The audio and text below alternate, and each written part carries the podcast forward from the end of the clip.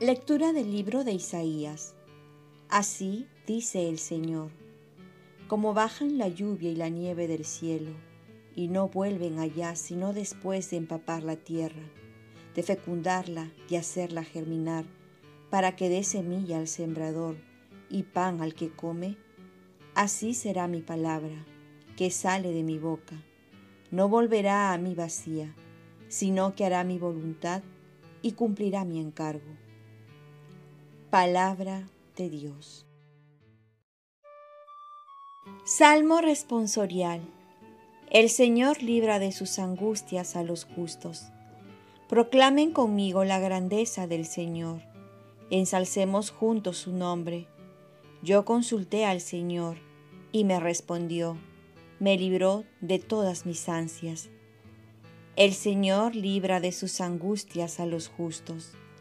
Contémplenlo y quedarán radiantes. Su rostro no se avergonzará.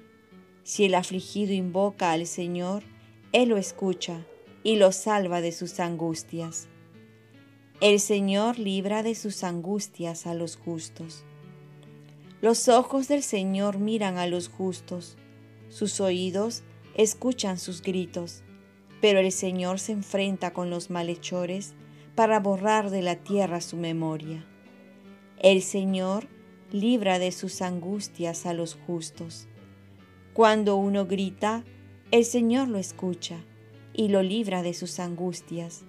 El Señor está cerca de los atribulados, salva a los abatidos. El Señor libra de sus angustias a los justos. Lectura del Santo Evangelio según San Mateo. En aquel tiempo dijo Jesús a sus discípulos, cuando oren no usen muchas palabras como hacen los paganos, que se imaginan que por hablar mucho les harán caso. No hagan como ellos, porque el Padre de ustedes ya sabe lo que a ustedes les hace falta antes de que se lo pidan. Ustedes oren así.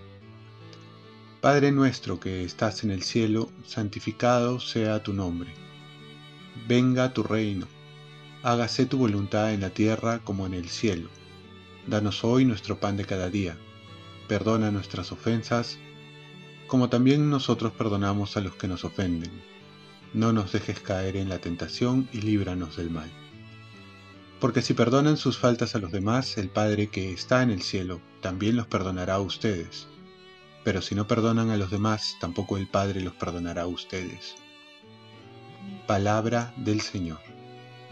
Paz y bien, la oración y la palabra son las alas que nos llevan a Dios. Imaginarse una relación de novios sin que se hablen o de padres e hijos, de hermanos, de amigos, sería un claro indicio que la relación está débil y que terminará mal. Jesús sabe muy bien la importancia vital de la comunicación, que es portadora de vida. La oración se puede comparar como una relación con alguien que te ama. Y es que no se puede amar a quien no se conoce. La oración no solo nos lleva a conocer a Dios, sino también a incrementar el amor por Él. Jesús nos revela que la oración no consiste en convencer a Dios para que nos alcance lo que queremos, porque Dios sabe lo que necesitamos. La oración en realidad es más que un diálogo de demanda, es un diálogo que va creando una relación de amor, como lo vemos en el Padre Nuestro, que no solo comprende pedir lo que realmente necesitamos, sino también sabernos hijos amados, para glorificar y para hacer la voluntad de Dios nuestro Padre. La oración y la palabra van de la mano. Así en la primera lectura nos dice que la palabra de Dios es fecunda y se hace fecunda cuando cae en un corazón orante, que es una buena tierra. Por ello la palabra de Dios no se debe leer así por así, se tiene que orar con ella. Y la oración no es solo decir lo que sentimos a Dios, sino descubrir la voluntad de Dios en aquella palabra. Oremos. Virgen María, en este tiempo de cuaresma, concédeme la gracia por tu intercesión de encontrar gusto a la oración y a la palabra de Dios. Ofrezcamos nuestro día. Dios Padre nuestro, yo te ofrezco toda mi jornada en unión con el corazón de tu Hijo Jesucristo, que sigue ofreciéndose a ti en la Eucaristía para la salvación del mundo Que el Espíritu Santo que guió a Jesús sea mi guía y mi fuerza en este día, para ser testigo de tu amor. Con María, la Madre del Señor y de la Iglesia, te pido por las intenciones del Papa. Con San José Obrero te encomiendo mi trabajo y mis actividades de hoy, para que se haga en mí tu voluntad.